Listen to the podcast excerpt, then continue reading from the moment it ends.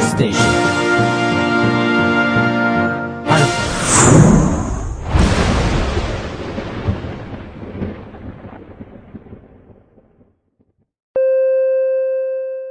起きろよ、鉄。朝だよ。もう、起きないんだから。起きないとキスするぞ。はいはい。それ気持ち悪いから。 やめてくれって言ったじゃん。まあね、言ったけどね。うんまあ実際こんなテンションじゃでもなかったけどね。おい、起きろよ、鉄、朝だよ、みたいな感じだったけどね。あ確かにね。ううん ん。なんかいきなり気持ち悪いとこから入ったけども、うんこれはね、なんか前回の放送でうん、黒歴史リバーのコーナーの時に、 なりつてっていう、まあ言ってしまえば鉄なりっていう男がね、そう だね。ううんん送ってきやがった、送ってきやがった、うん 言うね俺の黒歴史です。言うね。まあ確かに送ったけどね。うん。じゃあ、仮にね、うん。あの時、俺が本当にね、うん冗談だよ。本当にキスしてたらどうしてたまあ、しないんだけどね。ね。うん。まあね、愛の形にはね、まあいろいろあるとは思うけど、おうおうおうおう まあもしうん、そうだったとしてもう、ん。君にだけにキスされるのは嫌かな。言うね。 ね。そんなに俺嫌だ。嫌に決まってる。嫌に決まってる。 一回試しにしてみるか、じゃあ。おい。え一回試しにしてみるいやいやいやいやいや。島津こんの野郎。いやいやや。いや、それはもう、あの、あれだ よ、オープニングから放送中止になってもいいはいっていうことを。いやいやいや。 なああ、確かにね。それは困っちゃうね。うんじゃあなんかここら辺に留めておいて、はいコールドミルクのミルラジ第4回放送スタートです。さあ、始まるざますよ。いくでガンスふんがまともに始めなさいよコールドミルクの、ミルラジ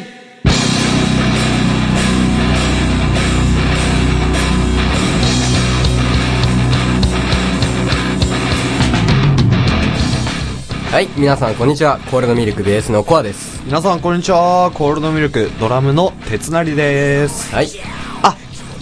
コアさんっていうんですね。はい。あ、どうも、はじめまして。あはじめましてじゃないよ。今まで一緒にやってきてはじめましてよりおかしいでしょ。ねれ今まで一緒にやってきてました。おいおいそこら辺に留めとけ。まあね、こんな感じでね、バカ二人、まあリズム隊でね、お送りしますけどもね。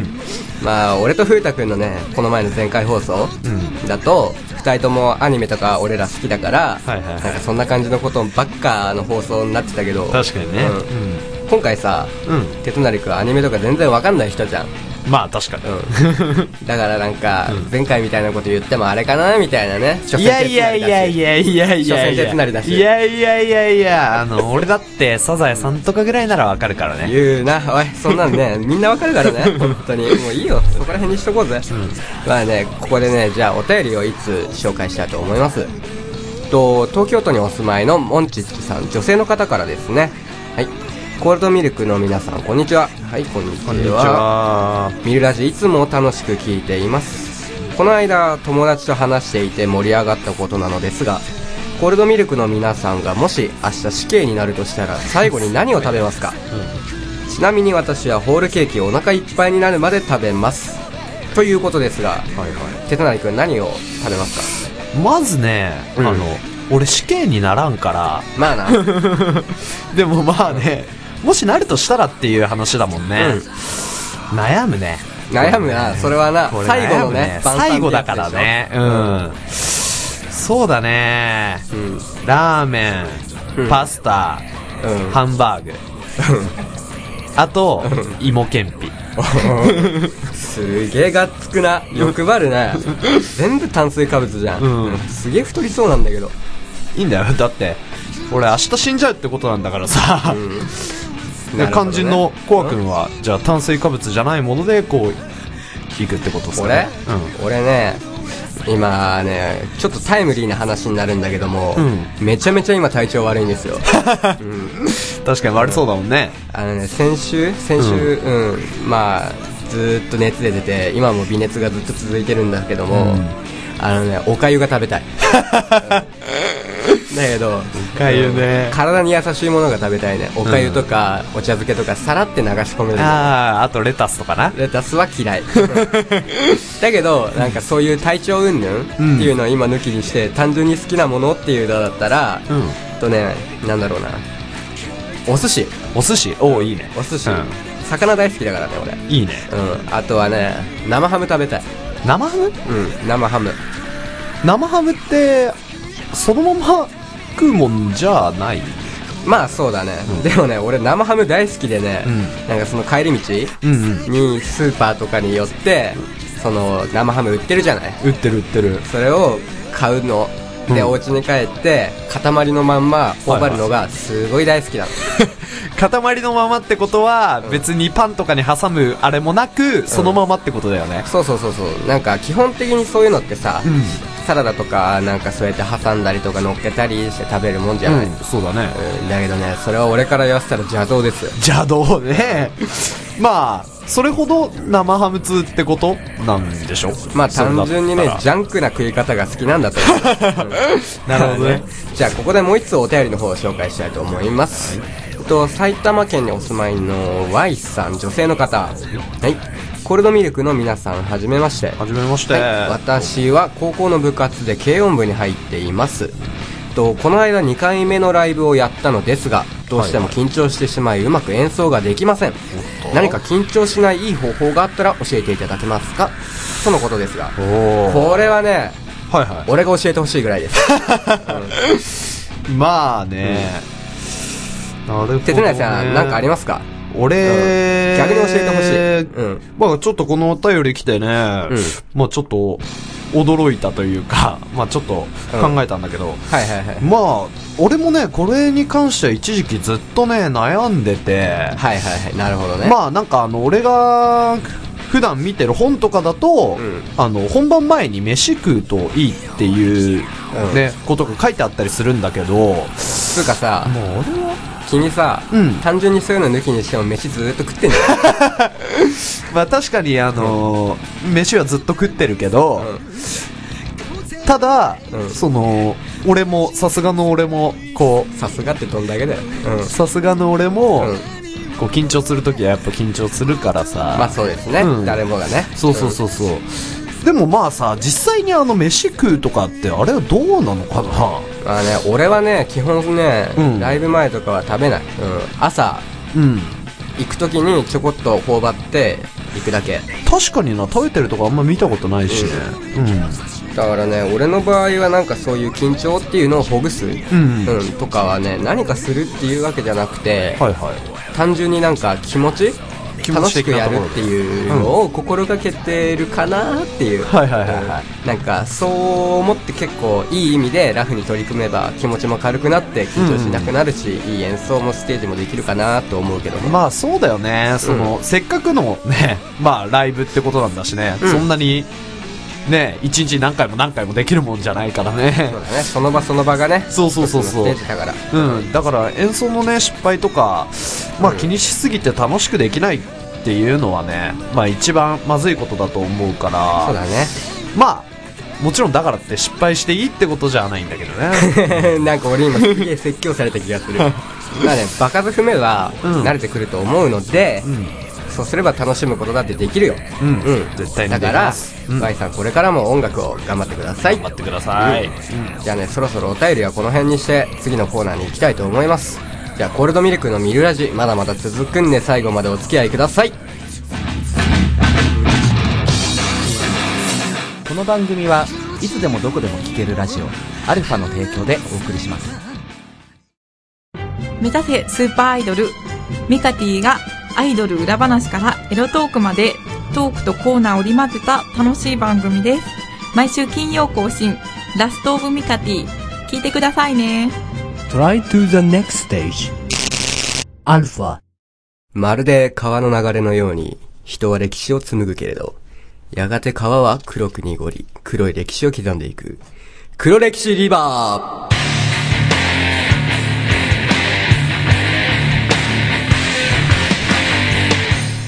このコーナーでは身近に起きた黒歴史浮いていた KY だったなどなど自分の恥ずかしい過去あなたの周りの黒歴史メーカーなどを紹介していくコーナーですこのお便りに対してやっと分かった俺は違うボツの3つのジャンルの判断をさせていただきます採用された方で最優秀作品にはコールドミルク特製ステッカーをプレゼントとまあ恒例になりましたけれども、はいはい早速哲成さんは黒歴史作りましたがまあね、うん作ったとは言わないまでも、うんまあ、少し前の話ならあります。はいはいはいはい。どんなんよ。とね、まあこれ、黒歴史っていうのは、かどうかっていうのはね、まあちょっとわかんないんだけど、うんうんうん。まあほら、あの、俺食あたりでね、2回入信したことがあります。はいはいはいなるほどね。うん。まあその1回はね、まあいわゆる集団食中毒的なやつだったから、うんうんうん。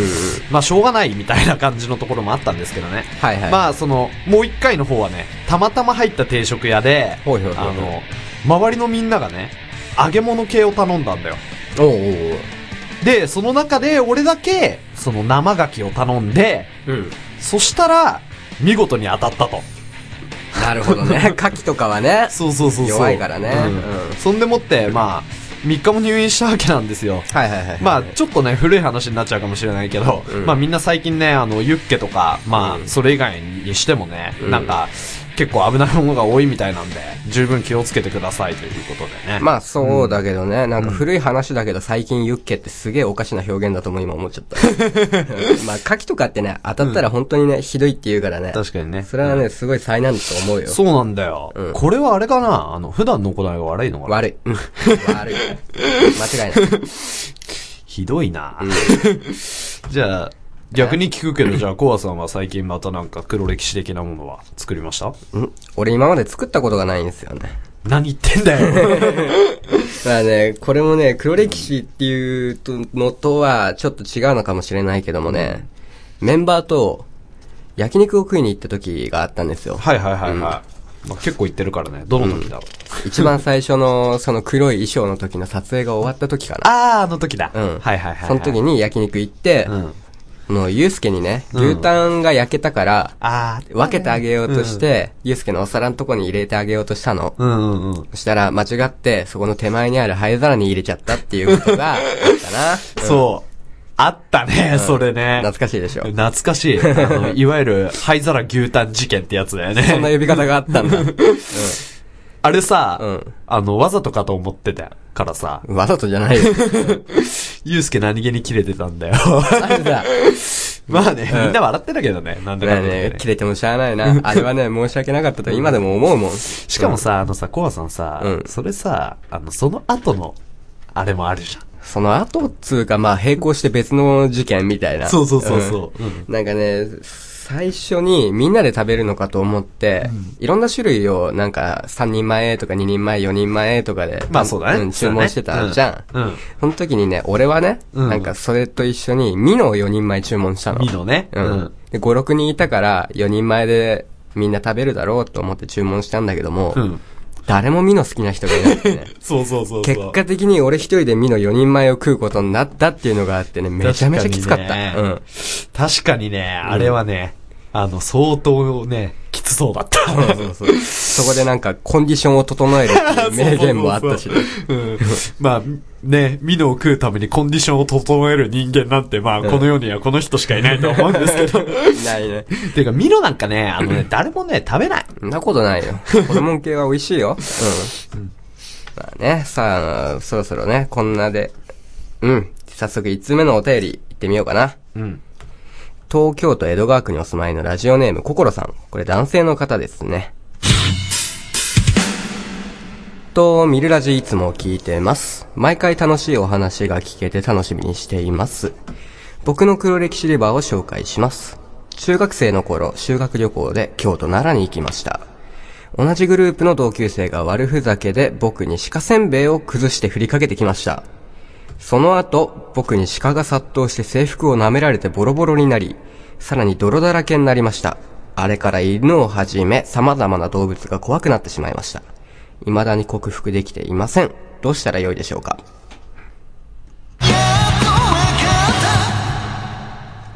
はい。これ、鉄成さん、やっと分かったとの判断ですが。これ散々だね。ひどいな、これまな。あねとは言ってもね、まあ、この 手の、あの、トラウマみたいなものって、うんあの、結構さ、引きずっちゃうの分かったりもするからさ、うんまあ、だから、やっと分かったっていう、まあ、判断で。うん。なるほどね。うん。鉄成くんなんかトラウマみたいなものあんの引きずってるようなもの。いやないけど分かったりはするんだ。そうそうそうそうなるほ どね。まあでもないこういけうど分ね、かっちゃうみたいなね。悪ふざけみたいなのがね、すごい発展してすごい大きなことになっちゃうってあるからね。まあ実際ね、うんあるね。うん。うん。まあ、とは言ってもね、この、まあ、鹿をね、あの、うん家で飼うってことは、まあ、基本的にはないと思いますか基ら。本的じゃなくてもないと思まあね、それにしてもさ、う。うん。これ、あの、お便りもらったこのラジオネームココロさんはさ、はいはいはいはい。この鹿にどれぐらい痛みつけられたんだろうね。うーん。だって、犬も怖くなっちゃうぐらいだよ。どうなんだろうね。まあ ね、一つ言えるのは相当痛い思いしたんじゃないかな。うん、だよね。うんいやね、動物ってね、うん襲ってくるとき容赦ないんですよ。うんそれわかるめちゃめちゃ怖いもん。うん。だって、うんあの、俺、コアさんの、あの、家のさ、うん犬に襲われそうになっ たもん。こないだ。ああ、そうだ ね。この前うち来たもんね。うんあれはね、飼い主のしつけが、しつけが悪いんです。うんまあね、言っても飼い主俺なんだけ どね。まあ、つまりあれでしょあの、俺が来たら襲うような教育をしてるわけでしょまあ、お前が来たらね。ひどいね。違 うよ。ひどいねまあそれあれ、け、まあ、ちゃんと言うとうん、可愛いから、甘やかしてきちゃったわけなん ですよ。可愛いから甘やかしてきちゃうわけだ。そうそうそう。なんだっ繰りけ返しただけじゃねえかよ。犬の名前。犬の名前リンだよ。ブーだっけリン だよ。あブーじゃないよ。ブーか。ブーじゃない、リンだよ。ブーか。うん。もういいよ。ここら辺にしとこう。んじゃあね、続いて2通目の黒歴史です。と、コールドミルクの皆さん、こんにちは。ラジオ毎回楽しみにしてます。今回は私の黒歴史を紹介します。私は高校生の頃に好きになった相手が10歳以上年の離れた先生でした。その先生は年下が好きと言っていたので、年下好きなら私にもチャンスがあると思って、本気でアタックしていました。それだけじゃなく、付き合っていることを妄想して小説を書いたり、教師と生徒が恋愛する漫画や小説を読み集めていました。その先生はすぐに転任していなくなりましたが、そうなって本当に良かったです。今思い返すと恥ずかしくて嫌になります。はい。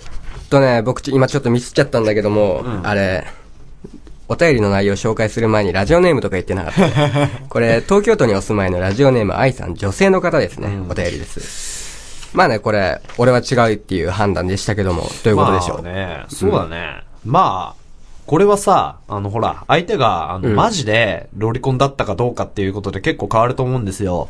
なるほど。ただね、はいあの、俺はね、年の差なんかね、気にしなくていいんじゃないかなと思います。ほう、手綱井さんの恋愛感が、わかります ね、これは。ちょっとなんか、この先言うのものすごく恥ずかしくなってきた じゃん。もうまあいいよいいよ。まあはい。教えてくださいよ。まあさ、でもね、あの、中学生と教師っていう関係はね、これちょっとまずいか。まずい。んうん。普通にまずい。ちょっとだけじゃなまくあ、それでね、あの、愛情表現の形がね、あの、小説とかだったりするとね、ちょっと恥ずかしいかもしれませんうね、んこれ。は恥ね。ずかしい な。これはね、なんていうのかな。うん。なんだろう。若いね。若いね。すごい青い。まあね、あの、ある意味ね、あの、ありありがちっていうかね、んまあよくあるパターン的なものだとは思います。あの、どういうこと年上の先生にさ、うんほら、恋をしてしまうっていうようなことは。あ結構ー、りなまるすほどね。なんうか、このぐらいの年頃だとあるかもしれないね。あると思ううんだようんん。なんか、手綱井さん、そういう経験、今の唇だとありそうだけども、どうなのよ。おっと まあそうだね。まあさすがにね、あの、小説をね、書いたりはしなかったけど、文才なさそうだもん な。ひどいな ぁひどいなぁまあいいや。あの、少しね、憧れてた先輩とか、うんあの、先生はもちろん、まあ、いますよ。はいはいはいはい はい。まあ、ただね、あの、恋って言ったら、まあ、それはかなり微妙なところ。うん。憧れみたいな。まあ、うん、そういうのに近いかうんうんな、うんみたいなところ。うん。なるほどね。まあね、そういう年頃はね、うんそういう気持ちになるのはすごくわかる。うん。だからね、そういうことを踏まえて大人になっていくのかなと俺は思うから。確かにね、その通りだね。ううんん。あね、この愛さん、いい経験だと思ってこれからもいい声ができるよう、頑張ってくださいやよ。ってください。ううんん。。じゃあ最後に3通目の黒歴史を紹介します。神奈川県にお住まいのラジオネームさくらさんからのお便りです。はじめまして。勇気を振り絞って投稿させていただきますので、ぜひお答えいただければと思っています。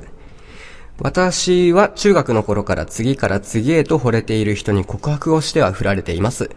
中、中学で合計16回、高校では合計30回以上になりますが、未だに相手はできていません。下手な鉄砲を撃てば当たるとはよく言いますが、私の鉄砲には弾が入っていないのでしょうかはい。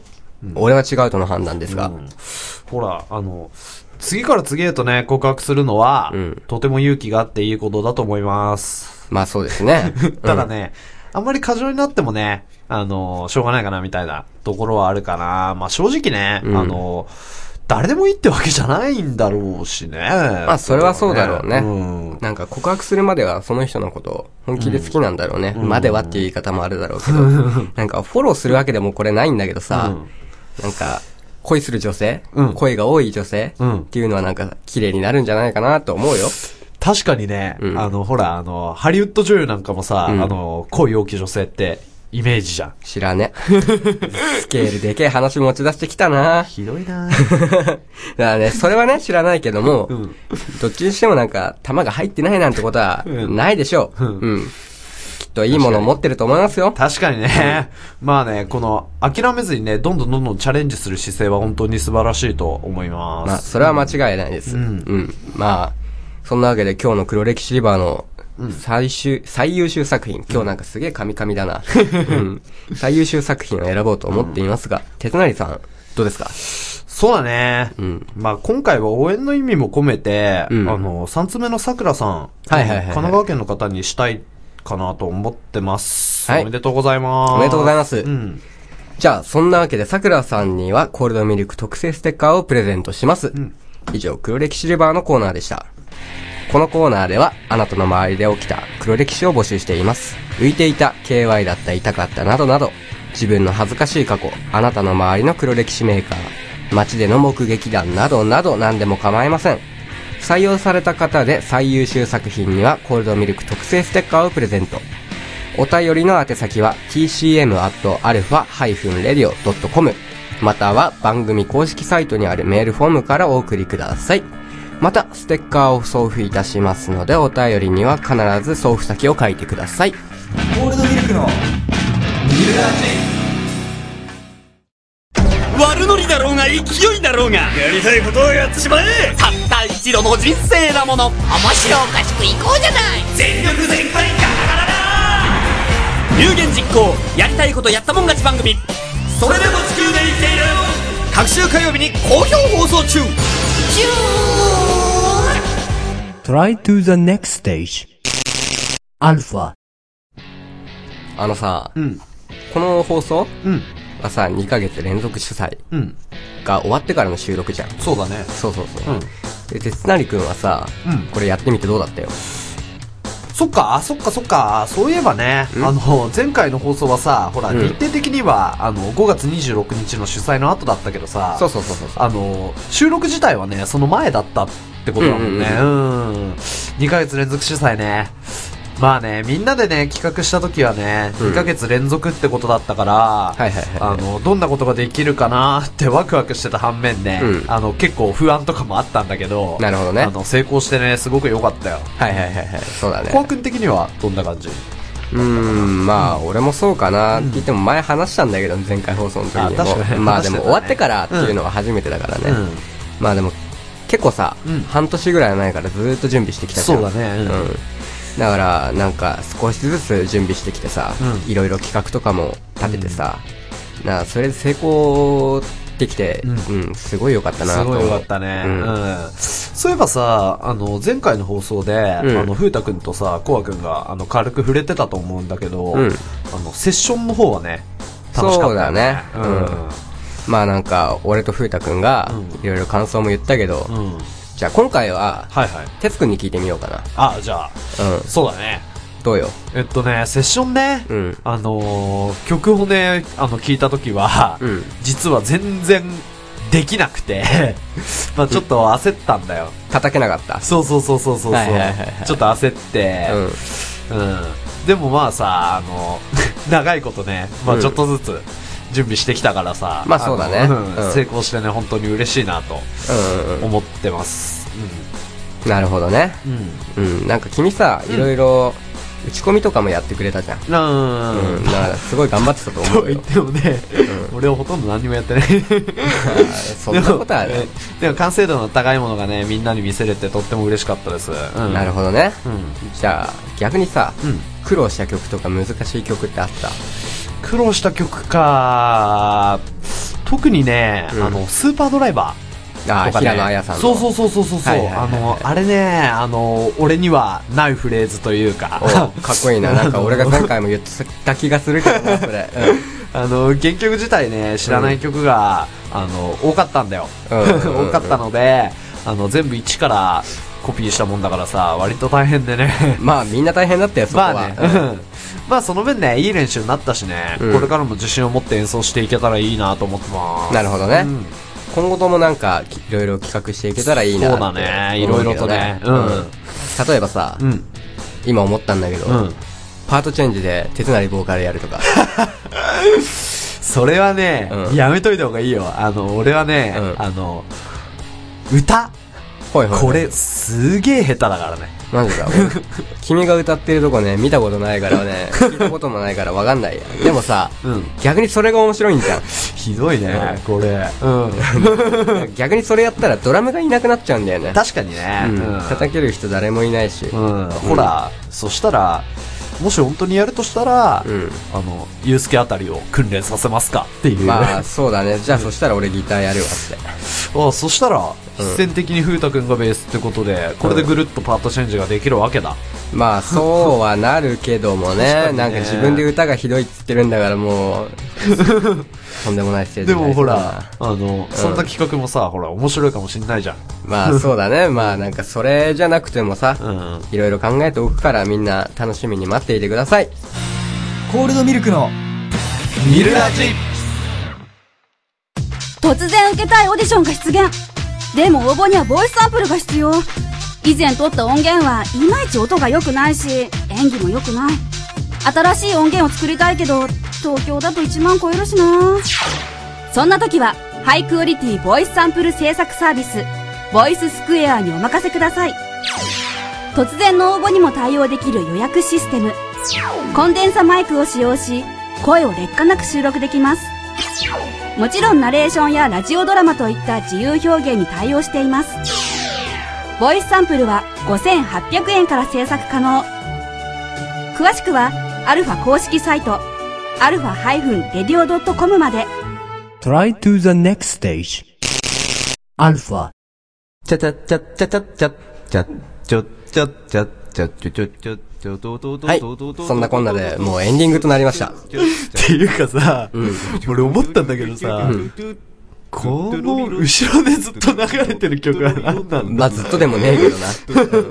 今流れ始めだけどな。あうん。のさ、確かにさ、あの前回放送で、ふうたくんがなんか歌ってたのは知ってるんだけど、まあ、そうだね。この曲っていうのは一体、何なこれは、うん。ゆ君が言う通り前回放送でね、うんその風太くんが、その場で作曲した、はいはい完全オリジナルのエンディング用特別 BGM です。 てか、アカペラだしね。まあ、BGM です。うん。まあ、これはこれでさ、面白いんだけどさ、あの、なんか、不意打ちっていうか、ここで来るかみたいなさ。えじゃあ、どこで来たらよかったかな。まあね、じゃあさ、君もなんかやってみたらこの場でなんか即興でさ、声の完全オリジナルのとかやってみたりさ、例えば、これに歌乗っけてみたりとか。歌いや、ここまで、ハイクオリティは無理だと思ってるんだけども、うん。っていうか、あの、まず、これが歌じゃないのこれは BGM です。ちなみに完全オリジナルです。でもこれやっぱりどう聞いてもマリー。違います。完全オリジナルです。はい。はい、じゃあ完全オリジナルってことで。うん。まあね、あれ、それもそうなんだけどさ、全然違う話していいうん、今日さ、はいはい。あれ、最初に冒頭で俺風邪気味って言ったじゃ。うんん、言ったね。だからさ、なんか今日のほ収録んすげえ終始さ、鼻声でさ、カミカミでさ、もうどうしようもないなって今思っちゃった。これはね、うん。あの、反省しなきゃね。反省しなきゃ。反省会だね反省会だね。あとで、鉄成さんに俺、ひっぱたかれると思うんで。はい。そしたら俺、ブログで悪口言いまくろう。そんなことはないですよ。 まあね、それはそうとして、まあね、忘れてたんだけどもね、また、告知をしなくちゃね。そうだね。うん。そういえばさ、あの、この回って何日に放送されるのかなそうだろこれ何日に放送されるんですかねテロリロテロリロドドドドはあ、う。ななるほどね。テっロリロてことは、あ、違います。えっと、15日。あってことは、細日ライブですね。そうですね。うん。うん。そうだそうだそうだ。この放送日はね、あれ、そうだ池袋のブラックホールでん、ライブをやるんですよ。そうですね。うん。鉄成くんさ、意気込みとしてはどうおし今回のね、ライブもね、ん気合い入れていきます。うん。だから、来てくれる子はみんな楽しんでね、うん。帰ってもらえたらなと思ってます。まあそうだね。その次が、6月の28日だ。 28日だね。ホリデー新宿でのライブもあります。この日、あれだよね、あの、ふうたくんの誕生日だね。そうだね。うん、そうだそうだそうだ。よかったらみんなもなんか祝ってあげてください。きっと彼も喜ぶと思うんで。うん。まあね、そろそろミラジ4回放送も終わりとなるんだけども、どうだったよ君は。俺とやってみて。いやー、コアさんがね、こんなにね、つまんない人だとは思わなかった。 おいい、や、まあ、思ってなんだけどさ。ごめんね。それは違うよ。 あのね、じゃあ言うよ。はいはい。うん。あれだよ。てつくんが、はい。俺の良さ、内面、そういう部分を引き出してくれなかったんだよ。 俺かうん。俺かだからね、リスナーのみんなにね、言いますけど、俺はまだまだ魅力がたくさんある人間ですよ。まあ、もしね、魅力があったとしてもね、あの、キスはね、させないけどね。引っ張るね。それ、ド頭の話じゃん。うん、まあね、言っても、俺から言っても、それは絶対ごめんなんですけどね。いや、冗談だからね、あれは、本当に。まあね、そんな感じです。うん、冗談です、本当に。まあ、番組の感想や、古歴シルバー、コールドミルクオリジナルの挨拶、これ前回放送の時に話したやつですね。なんかおはミルキーとかいろいろあると思うんですけども、まあそういうのなんかも募集してますので、tcm.alpha-radio.com、または番組公式サイトにあるメールフォームからお送りください。そうだね、これね、あ何々の、ほら、あの、俺もさ、前々回で言ったんだけどうん、あの、みんなで作り上げるラジオだからね。そうだあね。の、たくさんね、募集を待ってます。はい。ところでさ、うん。なんかさっきのコールドミルクオリジナルの挨拶ってさ、話したの知ってるでしょ知ってる知ってる。うん。それでさ、おおはみるきーとか送ってくれたじゃない。うん。送ってくれたんよ。でさ、そこでさ、鉄成くんがさ、今度はさ、別れの挨拶考えてみない。ちょ別れの挨拶ですっね。とこの場で考えて、最後やろうよ。うんネタあんまないんだよね。うん、なんか引き出し少なそうだもんな。じゃあさ、 パワーゲードって。それもなんかさ、前々回のさ、引き継ぎっつうかさ、回しじゃん。そんなのなんかお別れの挨拶じゃないよ。じゃあ、バイバイキンでいいよ。やる気ね。超適当ななんか流したね、今の。まあ仕方ない。じゃあそれでいこう。うん。じゃあもうここらでお別れの時間となってしまいました。うん。エンディングは、コールドミルクのギター、フータで、リオっぽい BGM をお聴きいただきながらのお別れです。と、今回もみんな最後まで聞いてくれてありがとうございました。ありがとうございました。では、お相手はコールドミルクベースのコアと。ドラム、鉄成でした。では、最後はご一緒に。せーの。バイバイキンこの番組はいつでもどこでも聞けるラジオ、アルファの提供でお送りしました。